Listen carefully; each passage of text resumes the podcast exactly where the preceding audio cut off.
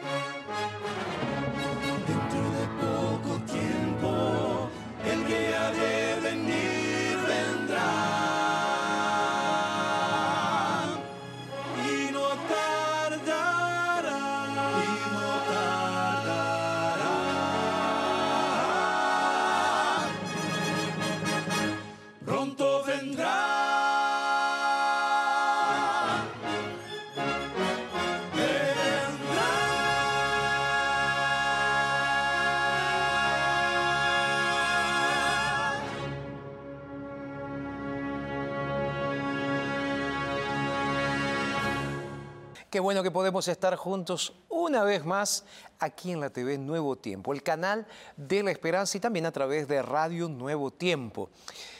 Gracias a los Arautos du Rey que están con nosotros también regalándonos esta linda introducción para nuestro programa, recordando que nuestro Señor Jesucristo muy pronto volverá. Y esa es nuestra esperanza y es por eso que aquí en la Red Nuevo Tiempo de Comunicación hacemos cada semana este tema, esta predicación, este programa que hemos dado en llamar nada más y nada menos que verdades. ¿Por qué? Porque aquí abrimos la palabra de Dios para que Dios pueda manifestarse en nuestras vidas, en tu vida y también en mi vida.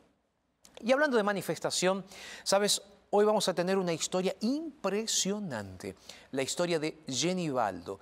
Genibaldo, él conoció a Dios en un momento muy importante de su vida. Durante 15 años, él tuvo relación con el espiritismo, con espíritus satánicos. Ahora, en un momento específico, Dios habló con él a través de la educación adventista y él conoció a Dios y aceptó a Jesús como su Salvador personal. Él nos va a contar su historia de aquí a poco, así que a prepararse con esta historia realmente sensacional. Pero aquí lo que vamos a tener también es Biblia, testimonio, más arautos du rey y vamos a estar orando contigo también. Así que, como ya lo dije en otros momentos, lo vuelvo a repetir, nos gusta aquí orar por ti. Así que si tú tienes algún pedido especial, algún agradecimiento especial, puedes escribirnos también a través de nuestras redes sociales. Nos encuentras en Facebook, en Instagram y también en YouTube. Y de esa manera podemos compartir cada vez más lo que Dios tiene para nosotros. Y hablando de lo que Dios tiene para nosotros, me queda poco tiempo, te voy a contar después entonces de qué se trata el tema de hoy. Así que vamos a hacer una pausa y ya vamos a regresar para abrir la Biblia, pero hoy tema profético, así que a prepararse. Pausa, ya regresamos.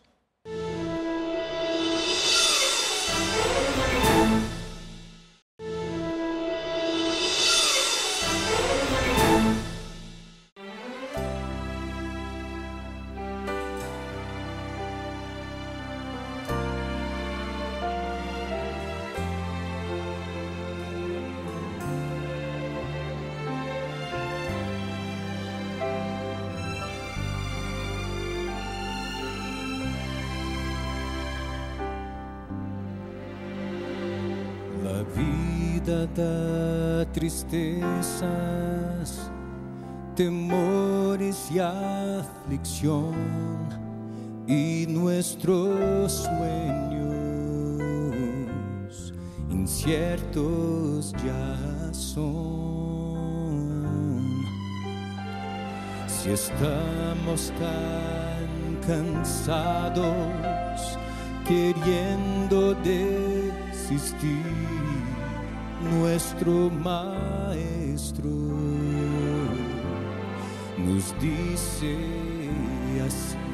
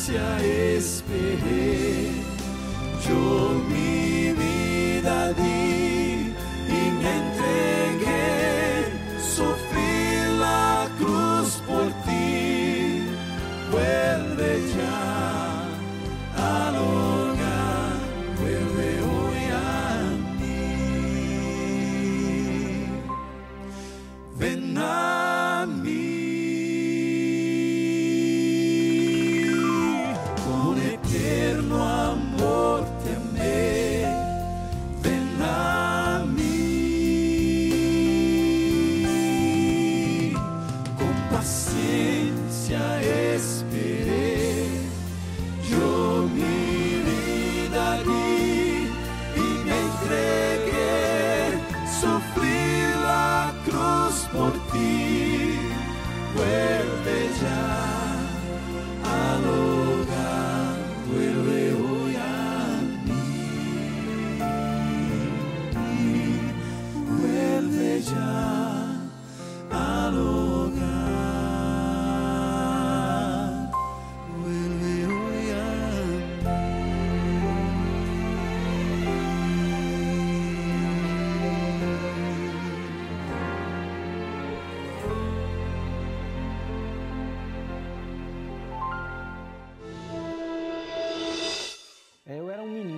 Yo era un niño todavía, un niño, yo tenía alrededor de 6 años, cuando todo comenzó a suceder.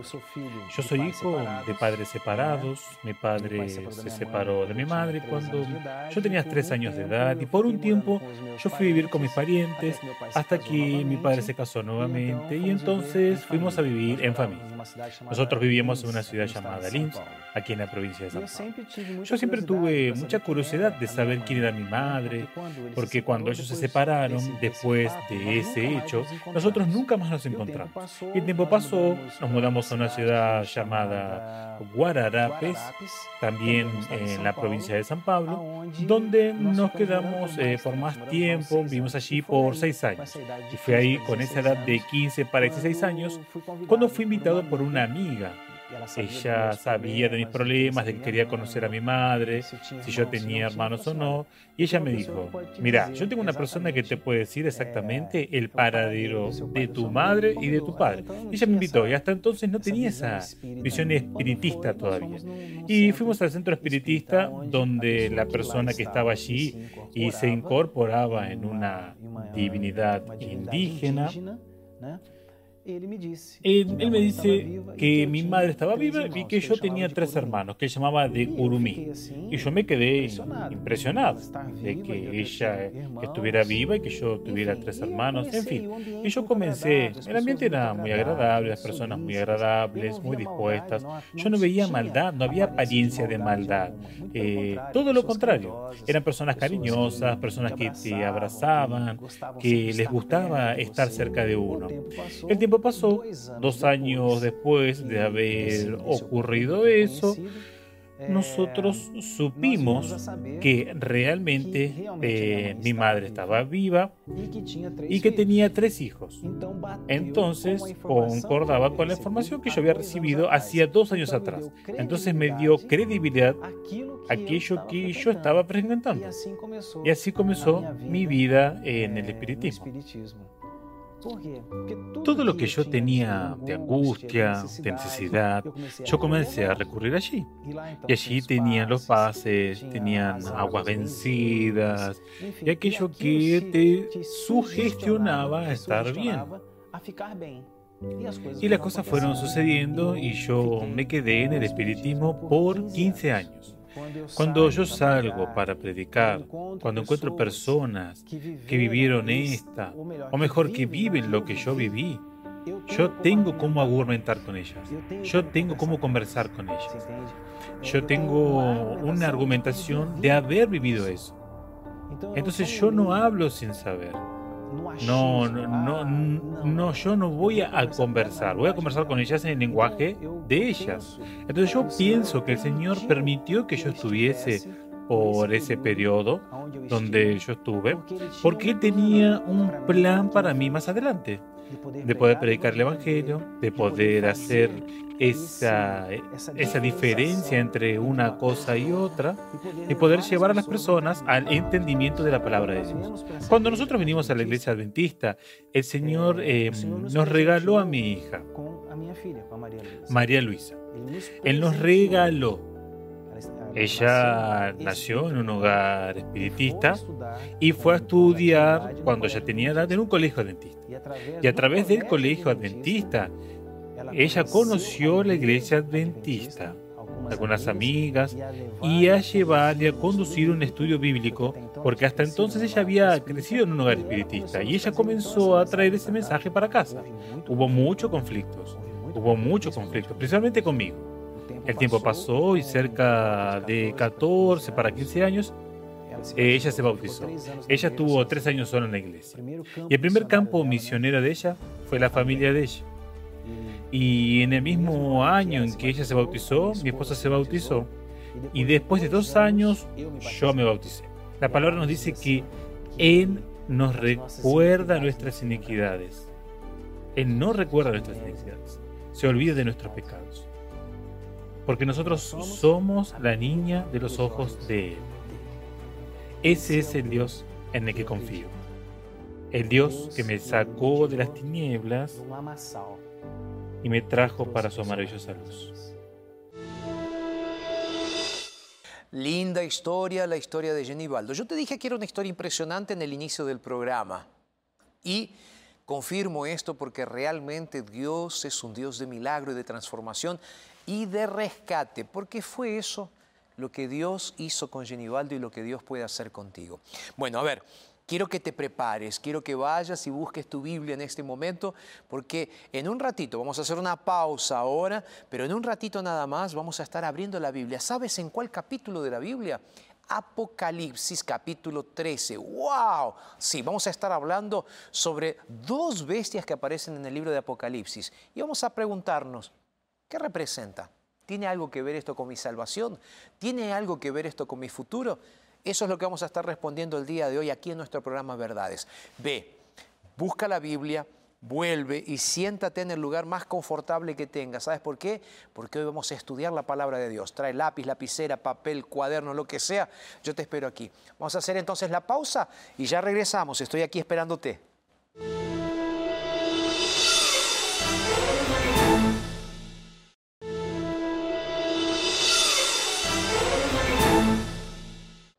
Qué bueno que sigues ahí con nosotros y como siempre lo hacemos, me gustaría hacerte un regalo muy especial. ¿De qué se trata el regalo del día de hoy?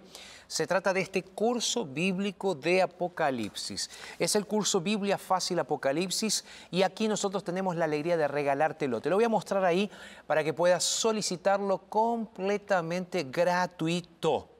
¿Queda claro? Gratis. Biblia fácil Apocalipsis. ¿Por qué tienes que pedir este curso bíblico? Porque el asunto que voy a estar tratando el día de hoy es un asunto relevante, profético, importante, pero no vamos a agotar ese asunto. Entonces yo me gustaría, quisiera que puedas estudiarlo por ti mismo y ver si lo que te decimos aquí realmente es lo que coincide con la palabra de Dios. Entonces, por eso que te estoy incentivando a que pidas este curso bíblico. Pastor, ¿cómo hago para pedir el curso bíblico? Simple, hay un número de WhatsApp. WhatsApp, sabes, ese aplicativo que está dentro de tu celular, color verde, que tú lo abres y mandas mensajes para tus amigos, bueno, también puedes entrar en contacto con nosotros. Entonces, ¿cómo hacer? Nos mandas un mensaje a nuestro WhatsApp. Es el más 5512 98 114 60. Te recuerdo que es completamente gratuito. Entonces tú puedes pedirlo y nosotros aquí te lo vamos a estar enviando. Voy a mostrar el curso bíblico una vez más porque quiero que lo recibas. Si estás dentro de Sudamérica, este curso bíblico en papel va de forma gratuita para ti. Si estás fuera de Sudamérica, este curso bíblico eh, va a ir de forma digital. También es gratis, pero va de forma digital, ¿ok? Entonces tú puedes pedirlo a nuestro sitio que es estudielabiblia.com, estudielabiblia.com es el sitio donde tú puedes tener este curso y otros cursos completamente gratuitos. ¿Ok?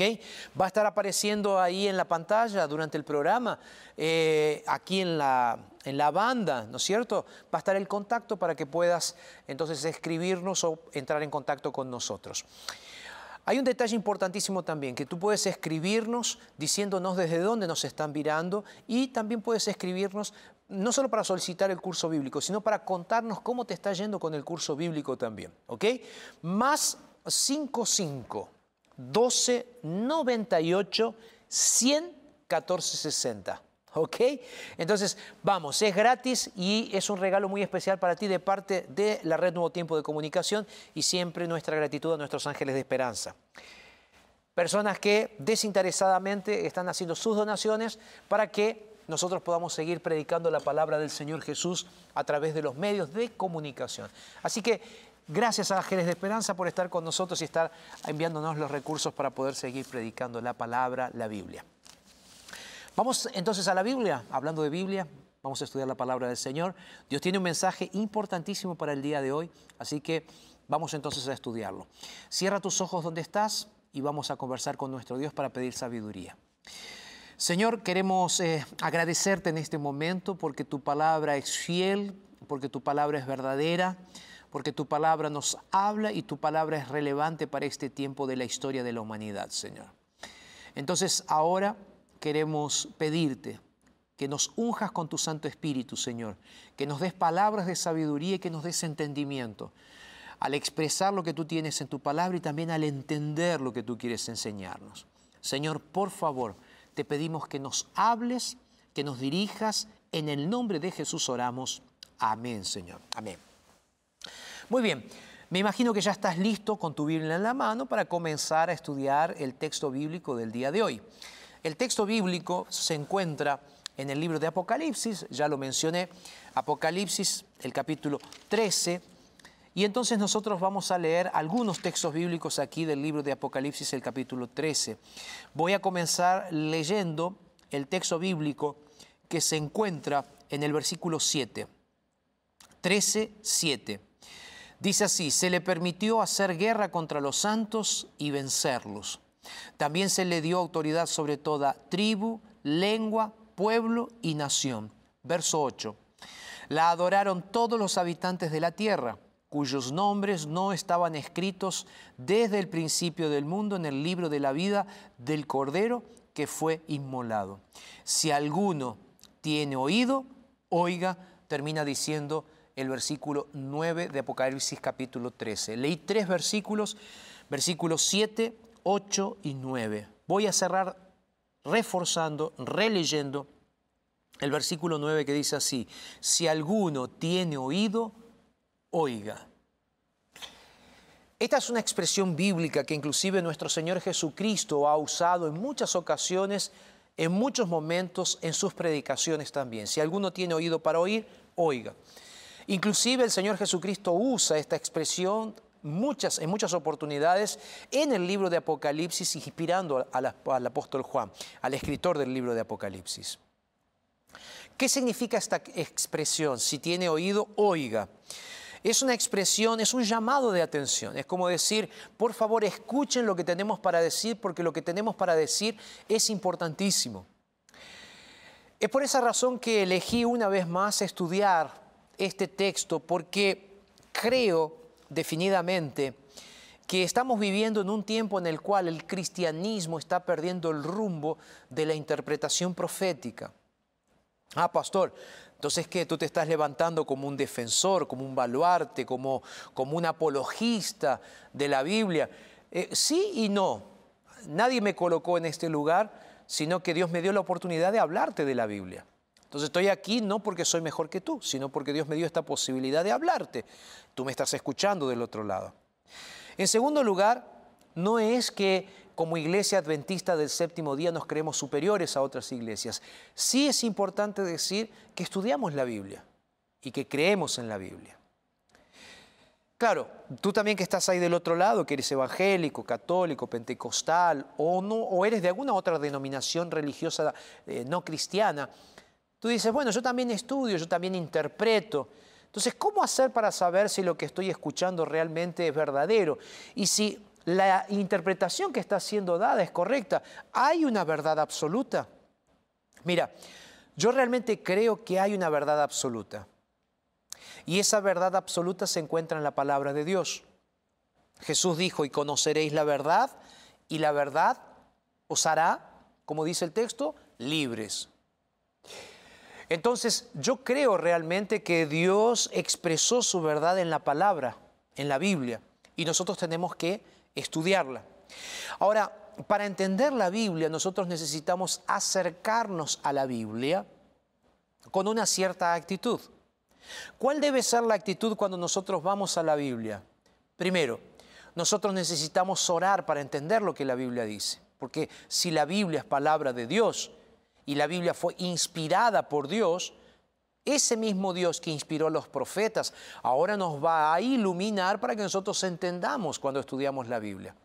Entonces es el Espíritu Santo inspirando a la palabra profética y al mismo tiempo es el Espíritu Santo iluminando la palabra siendo estudiada. Es por esa razón que nosotros tenemos que entender que toda la escritura es inspirada, toda la escritura es revelación de Dios y es palabra de Dios. Ahora bien, cuando tú entras en profecía, tú necesitas entender de que hay símbolos proféticos. Por eso, cuando el Señor dice el que, el que tiene oídos, oiga, está diciendo, el que tiene deseos de entender va a entender porque el Espíritu Santo va a proveer respuestas y porque está escrito en figuras para que solo entienda el que quiere entender. ¿Queda claro? Entonces, es por esa razón que dice el texto bíblico así, el que quiere oír, escuche, entienda solamente el que quiere entender. Entonces, si tú quieres entender las profecías, vas a entender las profecías. Pastor, ¿cómo hago? Entonces tú tienes que llegar con la actitud correcta para estudiar la Biblia y al mismo tiempo tú tienes que llegar para entender la Biblia no solo con la actitud, sino con el deseo de que Dios te hable. ¿Va quedando claro? ah, pastor, a mí el libro de Apocalipsis me da miedo, a mí el libro de Apocalipsis me da terror, no lo entiendo. ¿Por qué no lo entiendes? ¿Será que lo, estás estudiando de forma correcta? ¿Será que lo estás estudiando de forma correcta? ¿Sí o no? Mira, yo te voy a dar algunas claves para interpretar o para leer el texto bíblico e interpretarlo. Entonces, tú tienes que tomar en consideración lo siguiente. Por ejemplo, vamos ahora a estudiar rápidamente Apocalipsis capítulo 13 para que tú veas cuál es la interpretación que este texto tiene. Mira, dice así, verso 1, me paré sobre la arena del mar y vi subir del mar una bestia que tenía siete cabezas y diez cuernos. Sus cuernos tenía, en sus cuernos tenía diez diademas y sobre sus cabezas nombres de blasfemia. Aquí aparece una bestia, aquí aparecen cuernos. Y ahí tú dices, ¿cómo llego a la conclusión de que estas bestias en profecía bíblica significa, por ejemplo, un poder? Porque yo voy a identificar aquí esta bestia de Apocalipsis capítulo 13 como un poder histórico, pero que trasciende y llega hasta nuestros días. Te lo voy a revelar ahora simple, directo. Apocalipsis capítulo 13. La primera bestia de Apocalipsis capítulo 13, históricamente hablando, y no es solo una interpretación adventista, representa al papado, representa al liderazgo, a la Iglesia Católica Romana en sus fases papales y romana también. Entonces, es específicamente, ¿qué cosa? Es un poder político religioso, y ya te lo voy a explicar. Entonces, tú que eres católico, tú me dices, pastor, pero está siendo un poco duro, estás, estás diciendo entonces que mi iglesia... No, te estoy diciendo que el poder, yo no digo que tú, yo digo el poder que representa, representa eso. ¿Cómo lo explicamos esto? Para eso tenemos que ir a otra profecía bíblica, para eso tenemos que ir hasta el libro de Daniel. En el libro de Daniel, tú vas a ver varias cadenas proféticas. Hay una cadena profética que comienza en el capítulo 2, donde el rey Nabucodonosor había visto una estatua y allí se presenta lo que es conocido como la estatua de Nabucodonosor, una estatua que tiene diferentes metales. Ahí el profeta Daniel explica, tú puedes leer la explicación que Dios le da, y entonces Daniel le dice, tú eres esa cabeza de oro, y hay una secuencia, una sucesión de reinos. Cuando tú sigues leyendo el libro de Daniel, tú vas a encontrar que en Daniel capítulo 7, Daniel tiene la visión de cuatro bestias. Y Daniel quiere entender lo que significa esto. Entonces, en el mismo libro de Daniel, ahí comienza a partir del versículo 17, capítulo 7, verso 17, comienza entonces la explicación. ¿Quién le explica a Daniel? Viene un ángel. Y entonces en el versículo 17 se nos dice, estas cuatro grandes bestias son cuatro reyes que se levantan en la tierra. Entonces el propio ángel comienza a interpretar. Entonces, en Daniel y en Apocalipsis, bestias representa qué? Poderes, reyes. Ahora bien, si tú sigues leyendo, tú vas a ver, por ejemplo, que cuando sigue la explicación, porque aparece una cuarta bestia en el libro de Daniel, capítulo 7, ¿Qué es una bestia que tiene cuernos? Entonces se explica lo que significan esos cuernos. Tú puedes seguir leyéndolo, verso 18, verso 19, verso 20 del capítulo 7, y tú vas entonces viendo que hay un cuerno pequeño, dice aquí, que tiene características. Versos 24, por ejemplo, voy a leerlo. Dice, los diez cuernos significan que de aquel reino, la bestia, se levantarán otros diez reyes y tras ellos, dice, se levantará uno que derribará a otros tres reyes. Eh, ¿Me va siguiendo?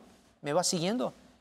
Daniel capítulo 7 nos entrega las bases de interpretación profética para entender lo que dice Apocalipsis capítulo 13. Entonces, las bestias representan poderíos, los cuernos representan poderío también.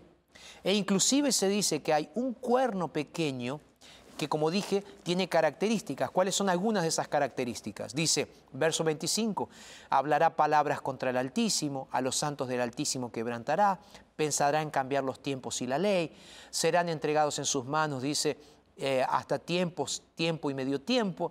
Entonces ahí aparece cuánto tiempo sería esa actuación de un cuerno pequeño, un poder. Dice, pero se sentará el juez y le quitará el dominio. Y entonces ahí continúa la explicación. Pastor, eh, creo que no está siendo muy claro. A ver, vamos de vuelta. Daniel capítulo 7, y puede ser que en tu iglesia nunca hayas escuchado esto. Es que lo que te estoy diciendo es algo que es hasta impopular. ¿Ok? Es hasta impopular. Porque te estoy diciendo algo que es profecía bíblica y que esta interpretación muchas veces va contra las corrientes teológicas contemporáneas. Va inclusive contra las tendencias religiosas contemporáneas, que están hablando de, de unidad, que están hablando de ecumenismo. La gran pregunta es, ¿sirve para tu vida espiritual? Claro.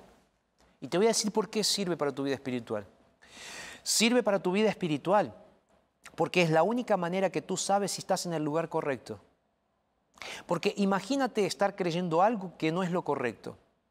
Y entonces tú estás esperando algo que no va a llegar porque estás esperando en el lugar equivocado, en el tiempo equivocado y la cosa equivocada. Entonces, ¿me ayuda o no me ayuda? Ayuda. ¿Es necesario? Es necesario. ¿Por qué? Porque de esto depende tu fe en Dios y tu salvación. Entonces, volviendo a la secuencia de Daniel capítulo 7, y es importantísimo que lo entendamos, se presenta una secuencia de reinos que comienza con Babilonia. Entonces está Babilonia, después históricamente Medo-Persia, en Daniel capítulo 7 se dice eso, el ángel explica eso, después viene Grecia y después viene Roma. ¿Ok? Eso es historia universal, pero Dios lo anticipó con miles de años de anticipación. Entonces Dios anticipó eso explicando que a partir de Roma, y cuando tú ahora colocas Daniel capítulo 7 y Apocalipsis capítulo 13 en el mismo lugar, en la misma mesa para explicar, en el mismo cuaderno para explicarlo, ahí tú te das cuenta de lo siguiente, que había un cuerno pequeño que iría a salir del cuarto reino, o sea, de Roma. Ese cuerno pequeño tendría características, blasfemaría contra Dios, o sea, sería un poder religioso. Ven junto conmigo. Ven junto conmigo, vamos a buscar la Biblia. Vamos a buscar la Biblia y vamos a leer algo volviendo a Apocalipsis capítulo 13, mira. Porque Apocalipsis capítulo 13 se nos da esas características que tiene esa bestia. Para que entiendas que este es un poder político religioso.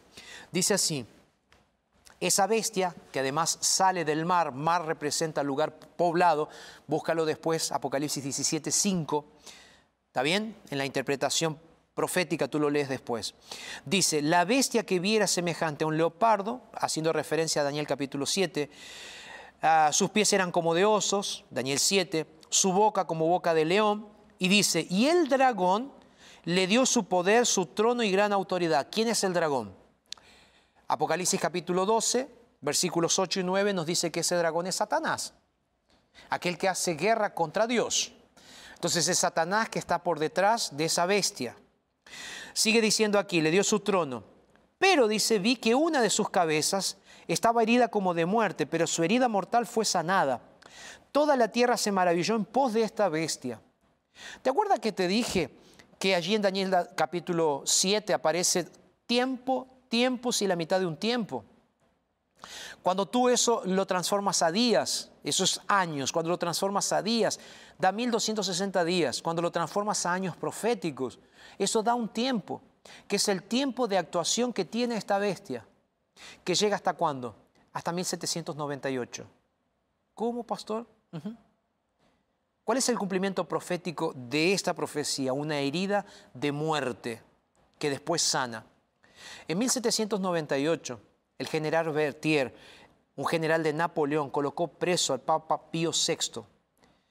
¿Por qué? La Revolución Francesa. La Revolución Francesa no, fue solamente contra el Estado, sino con todo lo que se, se, denomina religión. De paso, Apocalipsis capítulo 11 habla un poco sobre ese asunto también. La Revolución Francesa estaba profetizada. ¿Y sabes qué? Entonces ahora sí, tiene una herida de muerte pero esa herida de muerte va a sanar en algún momento. ¿Por qué te digo esto? Porque dice toda, verso 3, dice toda la tierra se maravilló en pos de la bestia. Y dice, porque esa herida fue sanada. ¿Y qué hicieron? Adoraron al dragón que había dado autoridad a la bestia y adoraron también a la bestia, diciendo, ¿quién como la bestia? ¿Quién como la bestia? ¿Por qué se admiró todo el mundo? Simple. Todo el mundo se admiró porque la herida de esa bestia fue sanada. Si la herida de esa bestia o el cumplimiento de esa herida fue la colocación del Papa en aquella época preso por la Revolución Francesa, ¿cuál sería entonces el cumplimiento?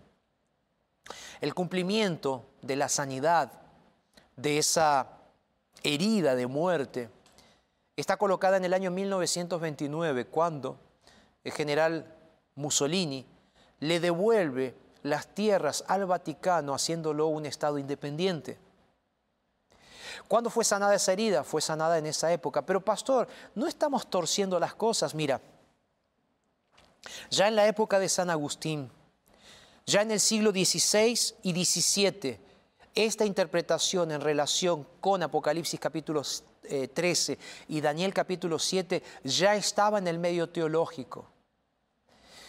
En el inicio inclusive los pioneros protestantes también creían en esta interpretación, en esta línea de interpretación. Y te digo más, el gran despertar sucedido a partir de la década de 1830, especialmente en los Estados Unidos, pero también en diferentes partes del mundo, especialmente en Europa y aquí en Sudamérica.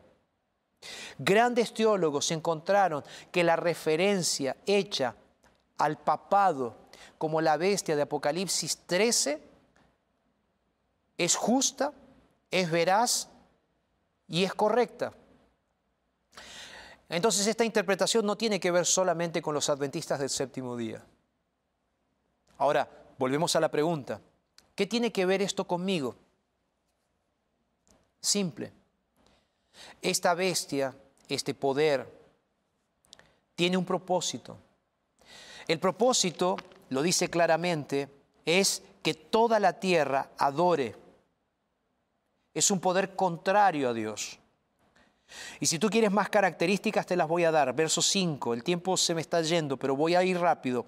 Verso 5 dice, también se le dio boca que hablaba arrogancias y blasfemias. La blasfemia, la blasfemia tiene que ver con algo religioso. Tiene que ver con hablar mal, no de política, sino de religión.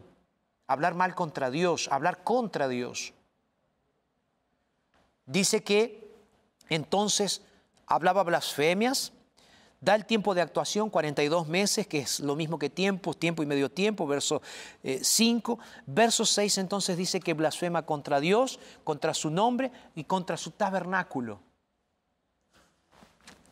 Eh, tú puedes leer esto en diferentes libros de historia, pero realmente el catolicismo, y lo digo con mucho respeto, con mucho cariño, pero también con mucha tristeza, porque el catolicismo a lo largo de los años y de la historia ha hecho que verdades fundamentales de la Biblia sean cambiadas. Por ejemplo, la adoración solamente a Dios. El tercer mandamiento prohíbe la adoración de imágenes. Sin embargo, en el catecismo católico está cambiado y ese mandamiento fue completamente retirado. La Biblia dice con mucha claridad que el único intercesor entre Dios y los hombres es Jesucristo hombre. Sin embargo, el catolicismo dice que nosotros podemos confesar nuestros pecados a un sacerdote o inclusive a santos que fueron santificados, como ellos lo entienden. Sin embargo, esos santos no tienen poder de intercesión, porque la Biblia dice que los muertos nada saben. Entonces tú ves que ese tipo de doctrinas predicadas por el catolicismo romano son completamente contrarias a la Biblia. Y finalmente, en el libro de Daniel y también en el libro de Apocalipsis, se nos dice que este poder político religioso intentaría inclusive cambiar los tiempos y la ley. Y ese gran cambio tiene que ver con la adoración a Dios. El cuarto mandamiento dice claramente que nosotros tenemos que guardar el sábado. El mandamiento dice, acuérdate del día sábado para santificarlo. Seis días trabajarás y harás toda tu obra, pero el séptimo día es reposo para Jehová tu Dios. No hagas en él obra alguna, ni tú, ni tu hijo, ni tu hija, ni tu siervo, ni tu criado, ni tu extranjero que está dentro de tus puertas. Esto no era para los judíos, Y ahí dice, ¿por qué? Porque en seis días creó Dios los cielos y la tierra, el mar y todas las cosas que en ellos hay. Y el séptimo día, ¿sabes qué hizo Dios? Reposó, no porque estaba cansado, sino porque Él ordenó que sea de esa forma. Y la Biblia también es muy clara en relación a lo que va a significar este poder en el último tiempo. Porque dice aquí el texto bíblico, no es Jorge, no es la iglesia adventista. El texto bíblico dice que se le permitió, verso 7, hacer guerra contra los santos, y ya lo leí, y vencerlos, dice. Y se le dio autoridad para que toda tribu, pueblo, lengua y nación. Y entonces dice, la adoraron, la adoraron todos los habitantes de la tierra cuyos nombres no están escritos en el libro de la vida. Mira, el gran conflicto tiene que ver con a quién estamos adorando. Y si el dragón es Satanás, y si por detrás de las enseñanzas blasfémicas y equivocadas que están siendo predicadas, y no solamente por un poder político religioso, sino por todos aquellos que de alguna u otra manera están tergiversando la palabra de Dios, amigos, amigas, hay una decisión que tomar. El texto bíblico dice claramente, aquí está la paciencia de los santos. ¿Cuál es la paciencia que tenemos que tener? En que necesitamos ser perseverantes en seguir la voluntad y la palabra de Dios al adorarlo solamente a Él. Ser fiel. Necesitamos ser fieles al Señor. ¿Cuándo? Ahora. ¿Por qué, pastor? Porque es un conflicto de vida o muerte. Entonces tú tienes que entender esto intelectualmente, sí. Estudia la Biblia, vea la Biblia, estudia lo que dice la Biblia y vas a ver que tiene más lógica que muchas de las interpretaciones. La propia Biblia tiene más lógica que muchas de las interpretaciones que te quieren hacer creer. Ahí entonces llega el punto. ¿A quién adoramos? Por eso comencé leyéndote el texto bíblico que dice, el que quiere oír, oiga. Y te digo, el que quiere oír, oiga. Si quieres escuchar, escucha. La palabra es clara. Tú tienes dos caminos ahora. Sabes, la humanidad va a ser dividida solamente en dos, dos grupos. Aquellos que son fieles a Dios y siguen sus mandamientos y guardan sus mandamientos, y, aquellos, y aquellos que no aquellos que no siguieron la voluntad de Dios. Ahora, lo que es interesante es que hay un movimiento, hay poderes, y no pude ahora hablar de la segunda bestia, en otro momento voy a hablar de la segunda bestia, de Apocalipsis capítulo 13, pero hay un movimiento filosófico, teológico, religioso, político, social, de desconstrucción de la sociedad y del pensamiento bíblico tradicional. Y es contra esa desconstrucción que nosotros estamos predicando aquí, para volvernos a la Biblia, para ser tradicionales en aquello que tenemos que ser tradicionales, para que seamos coherentes con lo que dice la Biblia, porque es el momento en el cual el pueblo de Dios tiene que levantarse para estudiar la Biblia. Y mi invitación en el día de hoy, ¿sabes cuál es? Yo sé que estás con un montón de problemas, yo sé que estás luchando para mantener tu matrimonio, luchando para mantener tu vida financiera, luchando para mantener a tus hijos, luchando para mantener tu espiritualidad, luchando, luchando, luchando, luchando, luchando, todo el tiempo luchando y estás cansado. Y llega alguien y te empieza a hablar sobre profecía bíblica. ¿Qué tiene que ver con esto? ¿Qué tiene que ver contigo? Todo. Porque Dios te ama tanto que te dice, piensa en lo eterno también, no pienses solamente en el hoy, en el ahora porque está llegando un día en el cual tú tienes que elegir de qué lado vas a estar. Entonces esto no se va a tratar solamente de familia, no se va a tratar solo de hijos, no se va a tratar de trabajo, se va a tratar de tu salvación eterna. Y es ahora que tú tienes que tomar esas decisiones, porque es ahora que tú tienes que decidir de qué lado vas a estar. Y para eso, el único lugar seguro, la única roca segura, es la palabra. Sé que estoy siendo enfático, pero lo digo con cariño, ¿sabes por qué? Porque el gran llamado hoy es aprender a vivir con Jesús en el corazón para ser fiel a Jesús por la eternidad. Aprender a decir, ya no vivo yo, Cristo vive en mí aprender a vivir para gloria y honra y obediencia de aquel que es el creador y sustentador de los cielos y la tierra, nuestro Dios, nuestro Señor, el Rey de Reyes. Arautos va a cantar. Quiero que escuches esta música. Y después de esta música terminar, voy a estar haciendo una oración por ti. Vamos a orar. Vamos a escuchar a Arautos primero y después vamos a orar.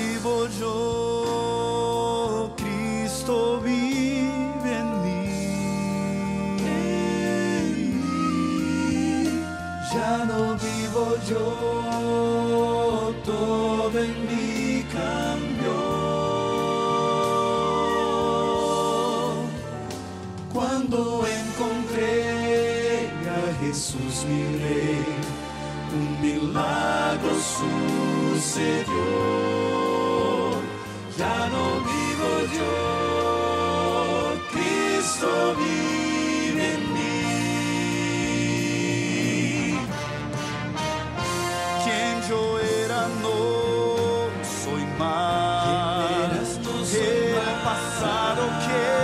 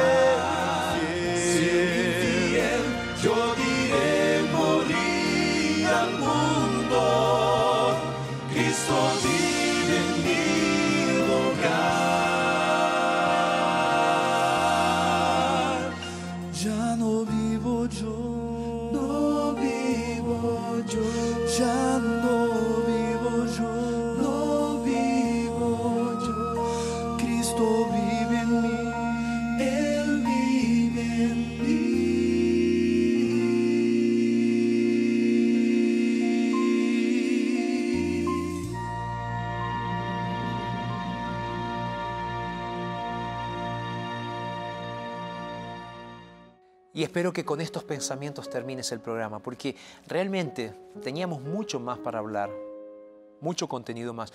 Pero como siempre digo, sabes, a mí me gustaría que tú puedas estudiar la Biblia por tus propios medios, que no me creas solamente a mí, que le creas al Señor. Y para eso tú tienes que estudiar de forma inteligente, consciente, pedirle al Señor sabiduría, porque Él te va a dar sabiduría.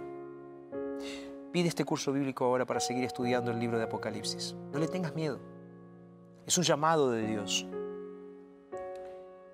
Y el llamado es claro. El llamado es para que vivas una vida completamente entregada al Señor Jesús.